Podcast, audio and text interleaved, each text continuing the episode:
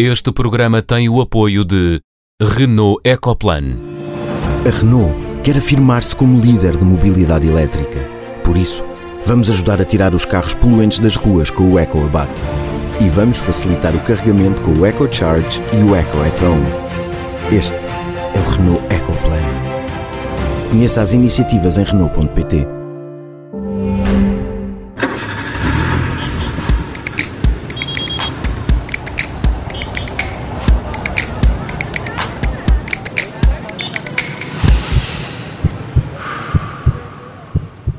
Bem-vindos ao Som Ambiente, esta semana dedicado à relação entre o ambiente e a pobreza. E na segunda parte vamos olhar para um fenómeno climatérico típico do verão, mas que está a surgir com mais frequência noutras estações do ano, o calor. Por isso vamos contar com a ajuda do investigador Ricardo Trigo, que dirige o Instituto Dom Luís, laboratório associado da Faculdade de Ciências da Universidade de Lisboa, e com quem vamos conversar na segunda parte. Som Ambiente, com o António Paula Soares, a Catarina Grilo e a Sofia Guedes Vaz. Olá a todos. Olá. Olá. Olá! e como é hábito, vamos aos sinais.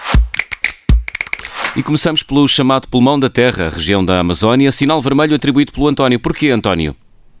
Oh, João, atribuo o sinal vermelho devido às notícias recentes que nos indicam que o, que o, número de incêndios na Amazónia aumentaram em relação ao período homólogo do ano passado. Eh, eu sei bem que ainda não é uma informação que nos tra transmite a área ardida, mas sim os focos de incêndio, mas é um tema recorrente que nos indica que, em termos gerais, continua-se a não combater de uma forma eficaz esta grave ameaça à sustentabilidade do planeta.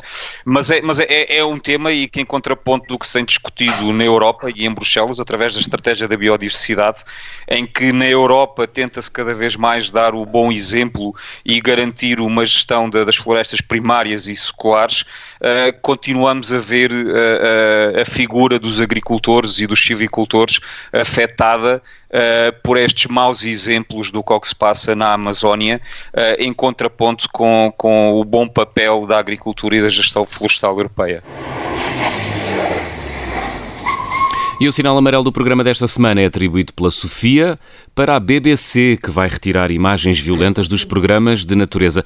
Tens dúvidas quanto a esta iniciativa, Sofia? Deixa-te com sentimentos ambíguos? Sim, exato. A questão da natureza nunca é linear, não é? Portanto, eh, nunca é. Esta ideia de que nós fazemos parte da natureza ou não fazemos parte da natureza, o que é que nós somos, eh, é, não, é, não é linear. E agora a BBC resolveu fazer uma série de quatro programas, não é? Tirar a natureza não, não é tirar tudo, mas é uma série de quatro programas uh, que chamou Escapadelas Mindful, Respire, Liberte-se, Restaure-se, uh, uh, com a voz de um ex-monge budista, assim muito suave, muito calmo, assim para, para nos levar quase para a meditação e para o relaxamento. O, o, a, a saúde Uh, os benefícios para a saúde mental uh, de programas da natureza um, aparece, parecem ser óbvios, dizem os produtores do programa, e uhum. portanto fazia todo, fazia todo o sentido haver este tipo de programas, e diz ela que é quase tão bom olhar para a natureza como estar na natureza. Uh, e, portanto, o programa é para dar este sentimento de paz, uh, a ideia de que nos podemos perder nas imagens, acho que vão ser minutos e minutos sempre com ondas a arrebentar, esse tipo de coisas. Uh, e o meu sinal. Uh, amarelo para isto, tem três razões para eu dar um sinal, sinal amarelo a isto. A primeira é que a natureza não é violenta. Uh, nós é que interpretamos os processos dinâmicos da natureza como violentos. São processos de cooperação, de competição, de predação, sim, de domínio do território, mas uh, são processos iguais aos, aos, nossos, não é? Aliás, nós também fazemos parte da natureza. Uhum. Portanto, a natureza não é violenta em si. Deve haver alguns indivíduos violentos, como também há indivíduos violentos uh, humanos, e, portanto, mas não quer dizer que aquilo seja violência. Portanto, é uma, uma maneira de nós olharmos e, e, e isso logo à partida acho que está errado. Depois outras coisas, que já, outra razão que já várias vezes falámos aqui no Som Ambiente, que é esta ideia da Disneylização, uh, Disneylândia, a natureza ser uma Disneylândia, uhum. uh, que é um fenómeno que acho que não traz valor acrescentado nenhum à nossa relação com a natureza. Uh, e este programa pode um bocadinho acentuar essa tendência, não é? Da, daquela, daquela, de, dessa forma naif e, e de, de, olharmos para a natureza. e, mas de facto, e, ou não é sinal totalmente encarnado, é de facto que é, é, verdade que a natureza pode ser acalmante e as imagens e os sons podem ser relaxantes e potencialmente quanto mais natureza virmos, mais talvez mais nos preocupemos com ela. E portanto não deixa de ser bom haver programas sobre a natureza. Uh, e portanto é, é, esta é a minha ambiguidade, sinal amarelo. E para fechar, sinal verde, Catarina, o teu sinal é atribuído ao pedido de transportes para municípios de baixa densidade. Pouco a pouco há cada vez mais municípios com baixa densidade populacional que oferecem transporte a pedido aos seus municípios. E estes vêm assim reforçada a sua mobilidade sem terem que recorrer ao transporte automóvel privado. E Danha Nova avançou agora com este programa, que também já decorre noutros municípios, por exemplo, na zona do Médio Tejo. E esta é uma medida que é adequada às características destes territórios. Ao invés dos grandes centros urbanos como a Grande Lisboa, onde o ano passado a aposta foi e bem na redução tarifária dos transportes públicos para aumentar a procura, estes territórios de baixa densidade precisam de apostar noutro tipo de soluções, como o transporte a, a pedir. Por isso é sinal verde para estes municípios de baixa densidade que pensam em soluções adequadas ao seu território e não caem na tentação de repetir as soluções dos outros sem pensar se será o mais adequado para as suas populações e também para o meio ambiente. Qual a relação entre pobreza e ambiente? É este o tema da primeira parte do programa desta semana. Talvez a face mais visível desta relação seja o facto de os mais pobres serem as maiores vítimas das alterações climáticas. Catarina, comece por ti. O que te apraz dizer sobre este assunto? Bem, primeiro reforçar que isto é mais do que as questões climáticas, tem a ver também com o ambiente enquanto provedor de recursos naturais, não é? que são a base uh, biofísica das nossas sociedades e, e, da nossa economia. Eu acho que aqui é importante enquadrar esta questão da relação entre pobreza e ambiente uh, como sendo uma relação uh, é? que é bidirecional, não é? O ambiente afeta a, a, pobreza, portanto, como eu disse, fornece os recursos para que permita a, a, a, subsistência das pessoas mais pobres, e estou a falar em termos globais, não especificamente do caso de Portugal, afeta também a, saúde das pessoas e também influencia a sua vulnerabilidade, portanto, aos riscos climáticos, riscos de desastres naturais, etc. Por outro lado, a pobreza também afeta o ambiente, não é? Força as pessoas pobres a degradar o ambiente para garantir a sua subsistência, uh, encoraja também os países a promover o crescimento económico às custas do ambiente e também ah, induz muitas sociedades a reduzir as suas preocupações ambientais, incluindo uh, não canalizar os recursos suficientes para a preservação ambiental. E, e, estas são, eu acho que isto, no fundo dá assim um bocadinho um enquadramento destas, uhum. destas, destas, questões, não é? Não, um, no caso de, de, Portugal, e eu acho que também é importante vermos estas questões não só em termos da comparação entre países desenvolvidos e países em desenvolvimento, mas também pensando dentro do, dos, de cada país, e aqui especificamente Portugal, como é que uh, a questão do, tanto dos comportamentos ambientais como também do, do da pobreza e do ambiente se uh, influenciam mutuamente. E chegaste a alguma conclusão já? Eu acho. Olha, ou, ou, deixamos para, ou deixamos para uma segunda ronda. Deixamos para uma Podemos segunda ronda. para uma segunda ronda, então. Vamos ouvir a Sofia. Um, sim, ah, eu queria começar por dizer que acabar com a pobreza é, é, é o primeiro objetivo de desenvolvimento sustentável um, e, portanto, está, e, e, e, como a Catarina disse, a pobreza está ligada ao ambiente de, de, de, de várias maneiras. Um, mas aqui há há aqui também, pois, um bocadinho, há, já tem, temos que diferenciar a pobreza no, nos países em vias de desenvolvimento, não é? E no, no, nos outros países. E de facto a ideia de que os países, uh, a depleção dos recursos naturais que, é, que, que, que, que, que existe de, nos países em vias de desenvolvimento está muito ligada à pobreza, nomeadamente a, apanharem lenha para fazerem para se aquecerem e para fazerem a sua comida, que são processos eh, muito difíceis, ou so, sobre pesca, bem, uma série de coisas. E depois é a pobreza nos países uh, ditos ricos, não é? Essa é, é outra ligação uh, com, com, com, o ambiente, também, também para dois lados porque hum, a pegada ecológica de, das pessoas uh, mais, mais, desfavorecidas eh, é muito menor do que a, dos, uh, a das pessoas mais ricas. Um, e em contrapartida também há aquela ideia de que os produtos uh, mais, mais biológicos e mais uh, ambientais e mais sustentáveis são mais caros e, portanto, as pessoas mais desfavorecidas também não podem uh, aceder, a, aceder a eles. Portanto, de facto, aqui não, não, não há. Não há, não há só uma linha, não é? Há várias. Uhum. Há também esta ideia de, do, de, de, da injustiça entre, entre os vários países, Uh, nomeadamente agora falando das alterações climáticas, como depois na segunda parte do programa se calhar falamos nisso e também tu já falaste, João, uhum. que é esta ideia de que uns poluem e os outros sofrem, não é? Uh, e são os países mais pobres que estão a sofrer uh, com uh, as alterações climáticas provocadas pelos países mais, mais ricos um, e que depois provocam, às vezes, cada vez. os refugiados que existem, que não são de guerra, são económicos, e os refugiados económicos, a maior parte deles são refugiados ambientais. Uhum. São refugiados económicos porque não têm. Por Estrutura distorções. Para Sim, sim, que, que, tem, que, que vêm de, nomeadamente, alterações climáticas. Uhum. Um, portanto, isso também é de uma grande injustiça e faz e faz e faz moça na, nas relações uh, internacionais. Uhum. Um, e depois a ideia de que uh, o, o, consumo ah, depois o, o consumo sustentável um, de facto obriga a uma certa a uma certa austeridade que, que, que, nós hoje em dia uh, achamos negativa.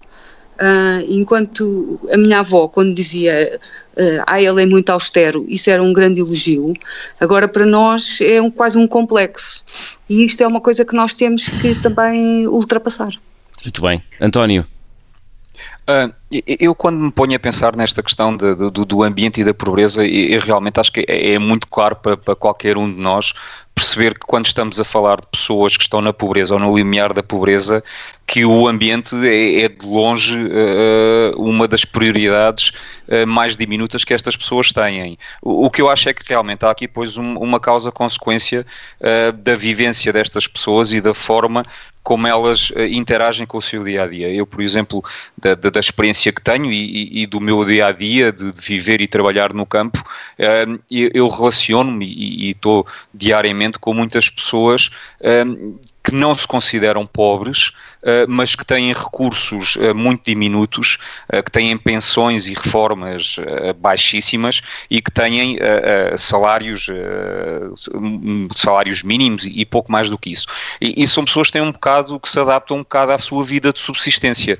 São pessoas que têm, que têm hortas, que têm galinheiros, são pessoas que se deslocam muito raramente, aliás, porque a grande parte delas não tem meio próprio de locomoção, e, e, ou seja, aqui no, no dia a dia do campo, a pobreza até pode estar associada, infelizmente, para estas pessoas, a uma forma positiva de ambiente, porque a pegada ecológica é, é de facto muito, muito pequena para estas pessoas. Uh, quando estamos a falar num impacto da vivência das pessoas, uh, quando falamos da, da, pobreza em meio rural ou do limiar da pobreza, estamos a falar num impacto, num impacto danoso para o ambiente muito pequeno. Agora, há outras formas de pobreza, e há, e há a pobreza da, das zonas urbanas, em, em que é muito mais difícil controlar este impacto uh, positivo na, na, na, pegada ecológica, uh, mas de facto é, é, eu creio que hoje em dia, uh, se falarmos em Portugal, temos esta, esta diferença do que é que é uma pobreza de, de, de meio rural versus uma pobreza de, de, meios urbanos, não pela ação direta das pessoas, mas por uma ação transversal e indireta. Agora, realmente temos aquilo que a Sofia e a Catarina já falavam, quando estamos a falar de, de, países desenvolvidos e de países subdesenvolvidos, realmente é, é, muito complicado conseguir sequer pensar que se consegue controlar os impactos ambientais das pessoas que realmente precisam de viver e precisam de comida para, para, para viver e precisam de, de alguns rendimentos em que de facto é impossível pensarmos que o ambiente é, é, é uma prioridade para estas pessoas. Uhum. E isso é um problema. Até porque há outros problemas associados, não é? São países uh, já por si só com estruturas económicas muito fragilizadas, sofrem de outros problemas endémicos, como por exemplo sobre a população. Mas uh, queria só regressar a Portugal, porque Catarina ficou o teu pensamento em suspenso. Um, estavas a falar da relação entre a pobreza e ambiente no contexto português.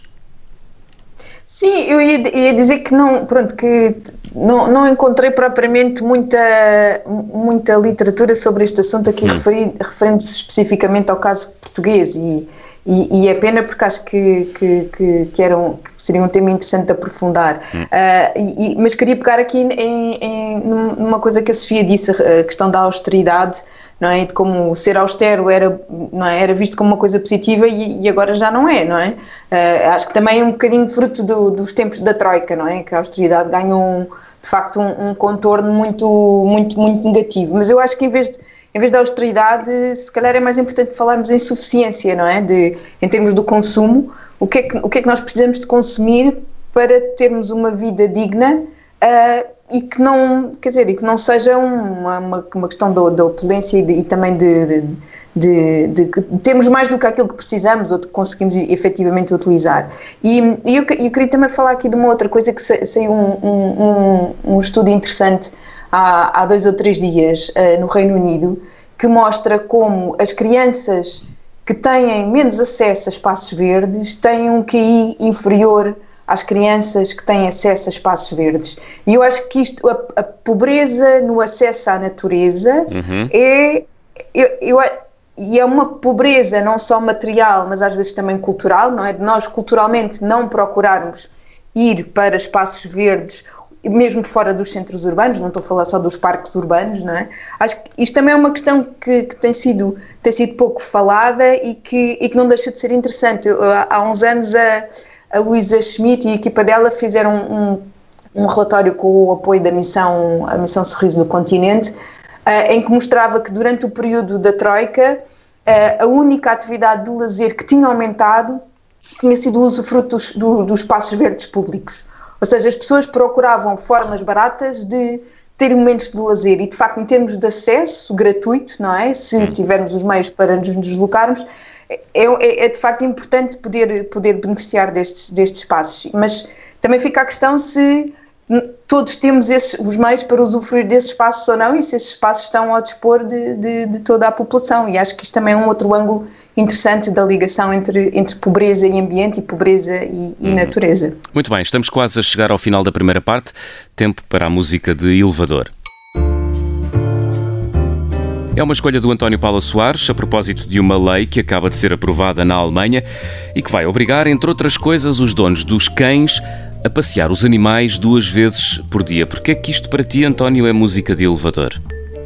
Uh, é, é, música de elevador porque eu, eu, acho que continuamos numa senda em, em, que é óbvio que a política tem dado mais importância ao bem-estar animal, mas eu, eu acredito e, e estou plenamente convicto disso que se continua a legislar sem analisar e, e sem pensar nos efeitos destas leis a curto, médio e longo prazo. Uh, e esta novidade da Alemanha é mais um desses exemplos em que claramente legislar com atitudes proibicionistas ou penais, como é este o caso, pode muitas vezes ter um efeito contraproducente e até ser uma consequência muito forte para o abandono dos animais de estimação e criar um efeito bola de neve que, que certamente não vai favorecer em nada o bem-estar animal e muito menos os animais propriamente ditos. Eh, se não vejamos, segundo aquilo que nos é dito desta lei e os relatos dos donos uh, de cães alemães e, e, e, do Clube de Canicultura Alemão que reagiram a esta notícia, uh, parece que esta lei, à, à partida, parece não ter em conta a idade, o tamanho ou a condição de saúde dos animais propriamente ditos. Uh, e impõe-se então uma lei que obriga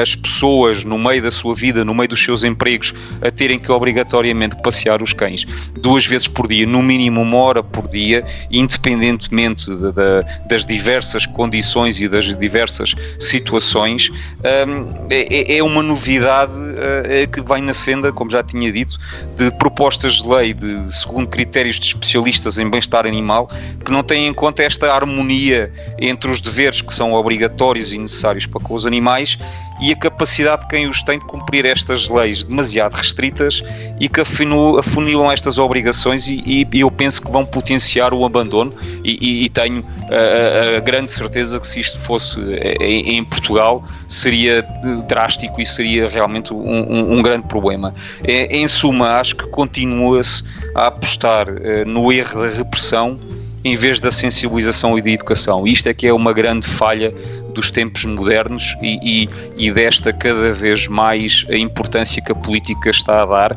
e bem, ao, ao bem-estar animal, nomeadamente os animais de companhia. Uhum. Curta pausa no som ambiente, regressamos já a seguir. Até já.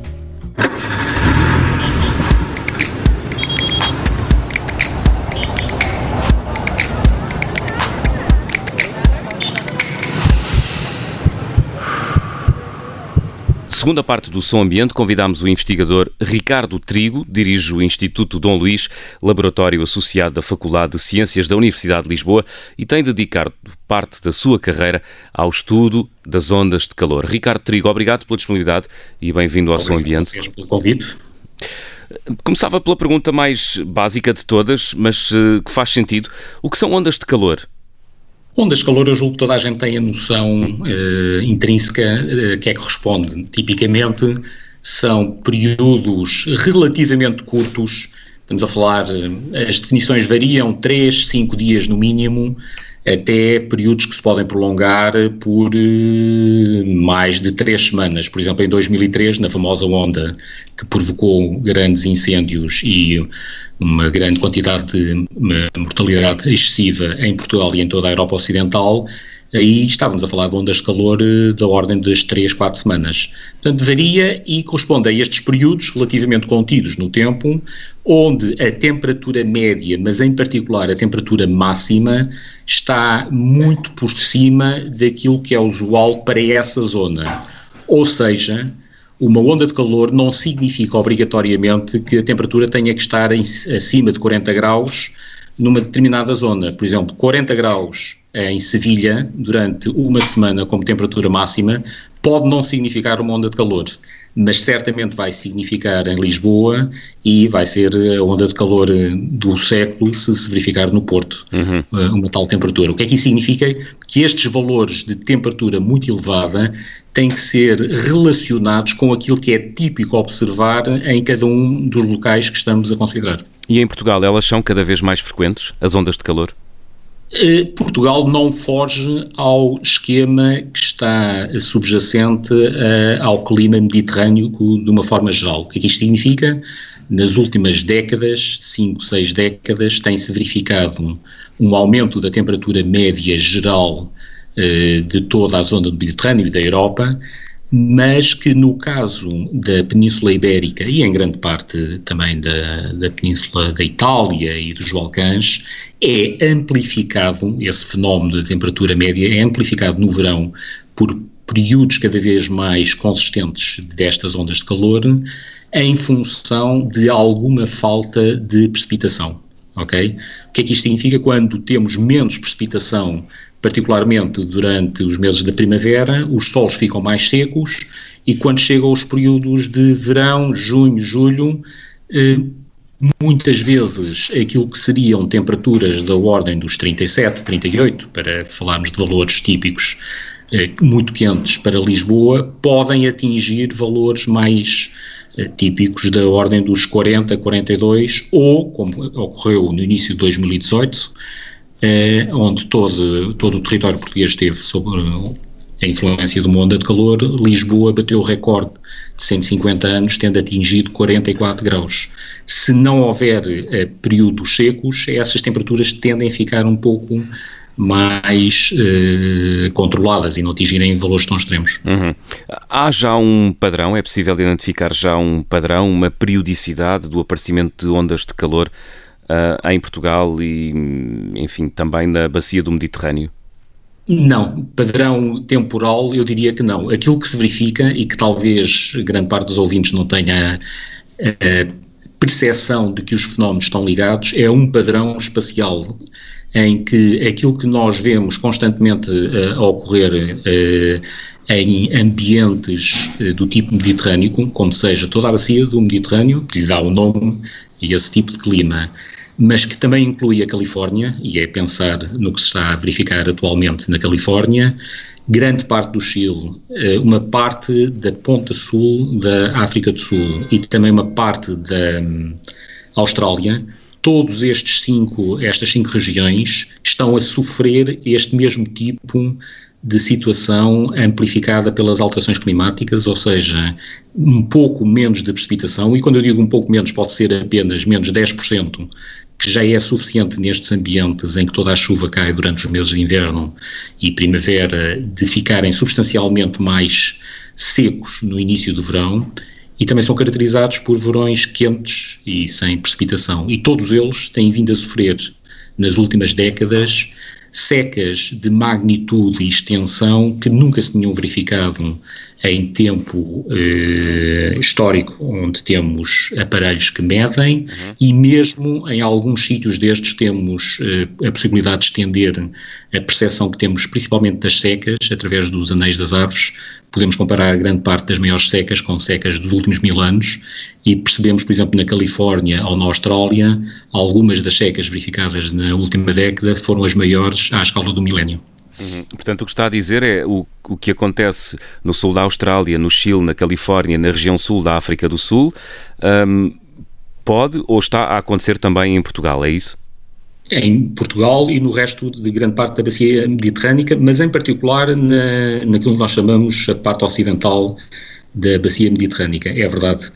E isso deve-se ao facto de grande parte dos fenómenos de escala global eh, que condiciona o clima destas regiões serem exatamente os mesmos. Não sei qual é uh, o, o, grau de conhecimento dos, dos nossos uh, ouvintes relativamente à situação global, mas temos uma, aquilo que chamamos uma célula Dudley muito intensa, em que o ar sobe na zona do Equador, depois expande-se lá em cima em, em direção a ambos os polos e por volta dos 25 graus, 30 graus norte e sul tende a voltar para a superfície e é essa zona corresponde aos grandes anticiclones nos oceanos e aos grandes desertos eh, sobre os continentes. Essa zona onde o ar tende a descer, a subsidiar, como nós dizemos, são zonas muito quentes e secas e com o aquecimento global têm vindo a tender paulatinamente a migrar um pouco mais para norte no hemisfério norte e um pouco mais para sul no hemisfério sul. Na prática, isto significa que aquilo que é o clima típico, digamos, de Casablanca, no norte de, de Marrocos, uhum. eh, passado algumas décadas, passa a ser o clima do Algarve e o do Algarve passa a ser o clima de, da latitude de Lisboa e também na Califórnia, aquilo que era de Los Angeles passa mais para perto de São Francisco e sucessivamente. Portanto, são movimentos de algumas centenas de quilómetros, os, os, investigadores andam a contabilizar utilizando vários processos e modelos, mas estamos a falar de coisas de 100, 200 quilómetros, parece pouco, mas é o suficiente para introduzir um clima muito mais seco a latitudes que não se habituaram a viver sob essas condições mais secas. Uhum. Ricardo, uh, deixa-me deixa só, deixa só, deixa só fazer uma pergunta muito rápida, António. Isso é uma realidade que nós já estamos a assistir ou é uma realidade que vamos assistir nos próximos anos? Não, não, é uma realidade que já estamos a assistir. Essa pergunta é muito interessante porque uh, vivemos, uh, mesmo no mundo das alterações climáticas, uhum. eu fiz o meu doutoramento há 25 anos, uh, já na altura, no final do século XX, falava-se tipicamente do, do fim do século XXI como paradigma das alterações climáticas.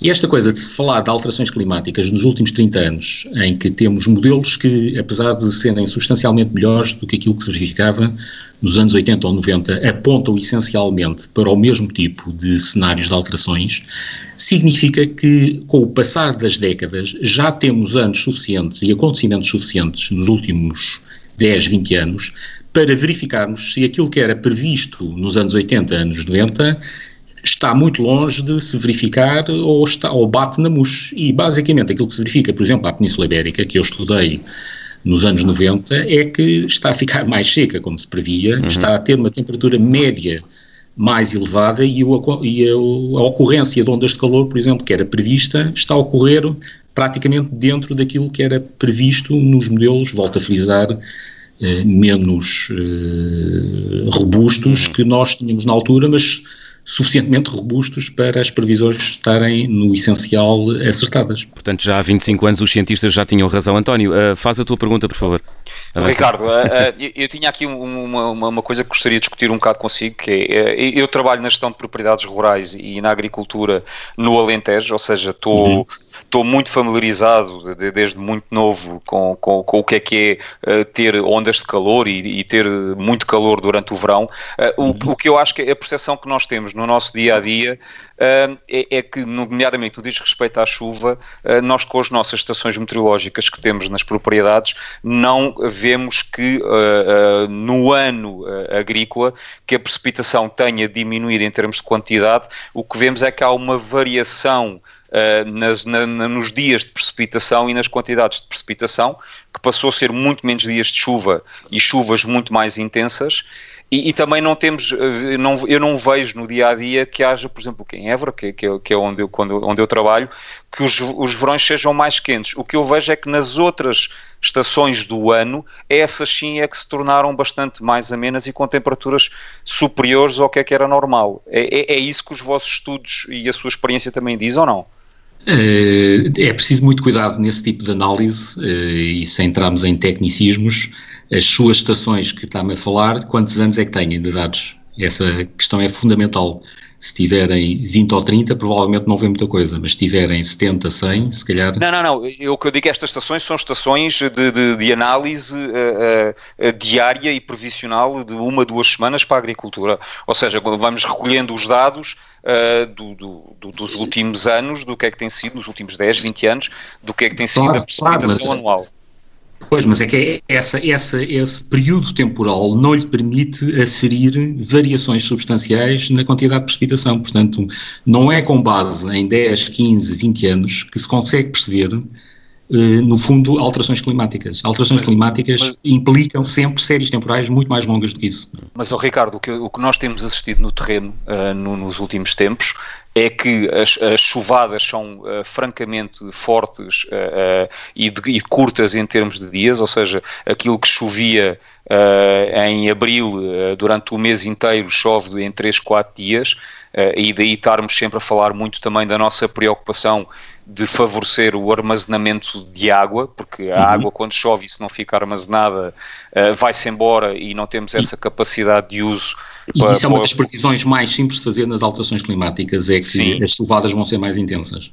E mais concentradas. E, e, a, é e, a, questão da temperatura, vocês têm essa análise também? Ou seja, sim, é, porque sim, eu, eu, não vejo que nós, nós não temos, quer dizer, 40, 41, 42 é normalíssimo termos no Alentejo e sempre assim foi. E, e o, o que eu acho que começo a ver, eu que estou no dia a dia no campo, começo a ver primaveras mais quentes, outonos mais quentes, e isso é que me parece, a mim, na minha vivência, que, que tem-se notado cada vez mais a questão das alterações climáticas. É, mas pronto, posso lhe garantir que temos uh, as análises feitas para todas as estações do ano, como naturalmente tinha que ser. É verdade que pode ser que em algumas regiões as estações fora do verão aqui, uh, apresentem tendências mais fortes do que o verão propriamente dito. Isso é, isso é possível e essas análises estão feitas, mas convém sempre utilizar uh, aqui. Temos muitos dados desde o início dos anos 30 da atual rede e, portanto, podemos utilizar uh, 90 anos de dados facilmente. Não sei se repararam que no fim de julho o Instituto uh, Português do Mar e da Atmosfera, o IPMA, chamou a atenção que julho de 2020 foi o julho mais quente uh, desde 1931. Portanto, esse tipo de análise em Portugal é muito fácil de fazer, porque há estações consistentes, algumas desapareceram, outras apareceram, mas há estações suficientes para os últimos 90 anos. Uhum. E, na verdade, o instituto que eu dirijo é uma espécie de IPMA eh, desde metade do século XIX até ligar mil, em 1930 com os dados do, do Serviço Meteorológico Nacional da altura. E porquê? Porque este Instituto, IDL, na verdade, é um Instituto Geofísico. Infante Dom Luís, eh, com o nome do Infante da altura, foi eh, iniciado a meio do século XIX e tinha por missão coletar todos os dados em Portugal, ilhas e ex-colónias, e portanto nós temos anais com dados importantíssimos das ex-colónias uhum. e dados também do continente e uh, estamos a trabalhar para digitalizá-los e poder ver uh, estes fenómenos a uma escala muito mais longa. Isso é importante. Quando nós pensamos em secas, ondas de calor e outros fenómenos, o fazermos a comparação e a análise desses fenómenos à escala de 30, 50, 90 ou 150 anos tem toda a diferença. O garantirmos, como nós podemos garantir, que as temperaturas verificadas em agosto de 2018, no, naquela onda de calor fortíssima que afetou todo o território nacional e que chama a atenção que no Alentejo também fez bater uma série de recordes. Portanto, Pode ser que verifiquem uh, temperaturas muito elevadas, mas eu garanto que as temperaturas mais elevadas do Alentejo, no verão, foram observadas em 2013 e 2018. Todos os recordes foram batidos, não é usual observar-se 46 e 46,5 em grande parte do Alentejo. E só se verifica nestes últimos anos e parte desse sinal advém já das alterações climáticas. Uhum. Nesta altura, os cientistas já podem dizer com segurança o que em relação à evolução do clima no último século e meio em Portugal? É, o clima português eh, acompanha em, em, aspectos gerais da temperatura média o clima global e depois tem uma série de aspectos que são de caráter regional e tal como o clima global subiu na temperatura no início do século XIX, depois tem um platô até uma pequena descida e depois uma subida vertiginosa nas últimas cinco décadas que acompanha todas as estações, eh, talvez mais no inverno e primavera, mas todas elas apresentam valores substancialmente mais elevados no interior do que junto à costa, como é normal acontecer com a distância aos oceanos, uma diminuição ligeira da precipitação no sul de Portugal e não tão acentuada no norte, de acordo também com aquilo que os modelos previ, eh, de alteração climática prevêem uhum. e, portanto, estão a bater certo com o que de mais eh, previsível podemos encontrar. Pois, oh, Ricardo, falando nestas vossas análises a longo termo, que isto eh, para nós na agricultura e na floresta é, é importantíssimo, nós temos cada vez mais uma adaptação da agricultura e da floresta a novas espécies que se vão adaptando a estas alterações climáticas e estas securas e estas, estas mudanças. Aliás, basta fazer a, a autoestrada de Lisboa para Algarve e chegarmos ali à zona de Ourique e, e, vermos que o montado, que em Ourique antigamente era uma coisa extraordinária, hoje em dia grande parte de, das árvores de, de, de sobro estão, todos os floreiros estão, estão secos. Ou seja, nós estamos à data de hoje a adaptar-nos a, a, novas plantas, a novas culturas, a novas árvores que se adaptam, mas isto é, é, é, algo que daqui a 20, 30 anos vamos estar a começar novamente do zero, ou isto vai-nos dar uma margem confortável para nos irmos adaptando e termos algum sucesso nessa adaptação?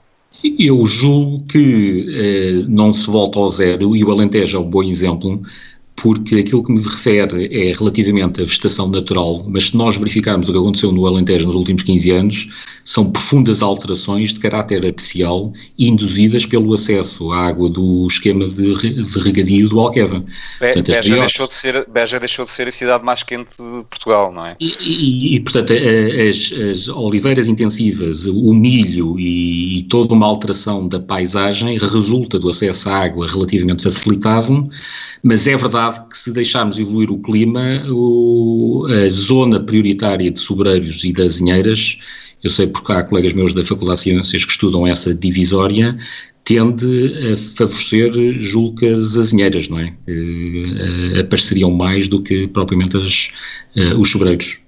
Ricardo, eh, vou, vou, meter agora a, a, minha colherada. Tinha aqui uma, uma questão, ainda bem que está também a referir a questão da, da água, que é como é que as alterações climáticas estão a afetar a disponibilidade de água em Portugal e não será um contrassenso estarmos a apostar em regadio que utiliza muita água quando o que, que, eu presumo que seja expectável é que haja uma diminuição da disponibilidade de água. É mesmo assim?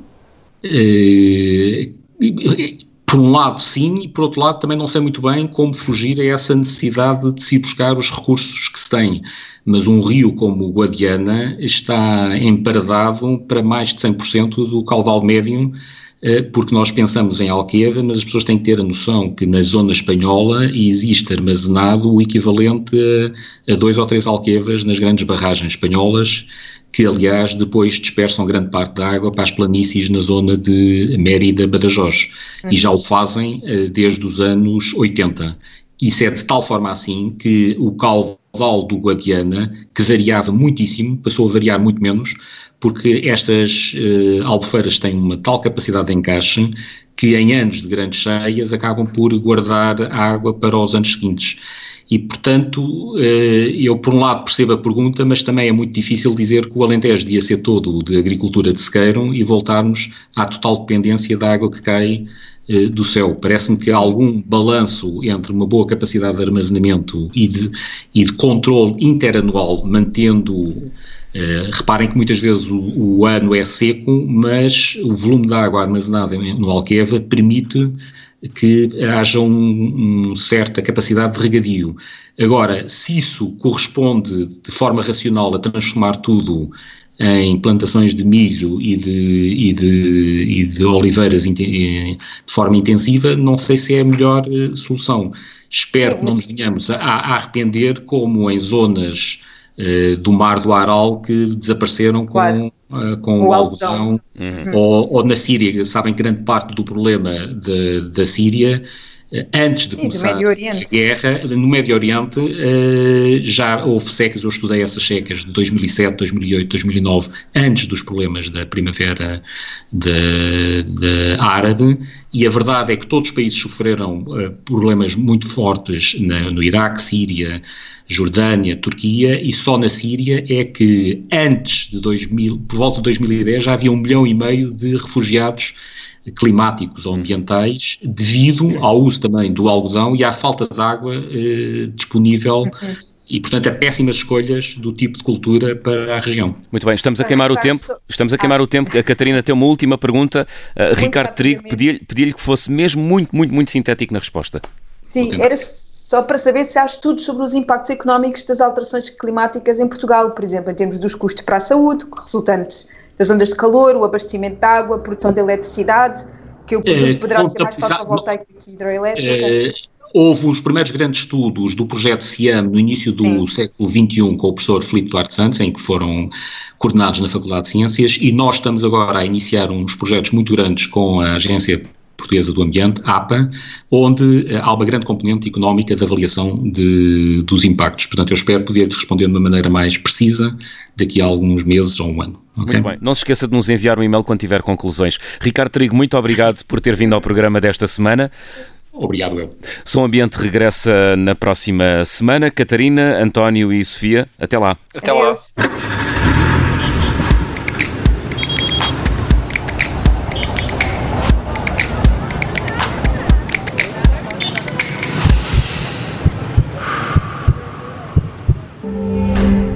Este programa teve o apoio de Renault Ecoplan. A Renault quer afirmar-se como líder de mobilidade elétrica. Por isso, vamos ajudar a tirar os carros poluentes das ruas com o EcoAbate. E vamos facilitar o carregamento com o EcoCharge e o EcoEtron. Este é o Renault Ecoplan. Conheça as iniciativas em Renault.pt.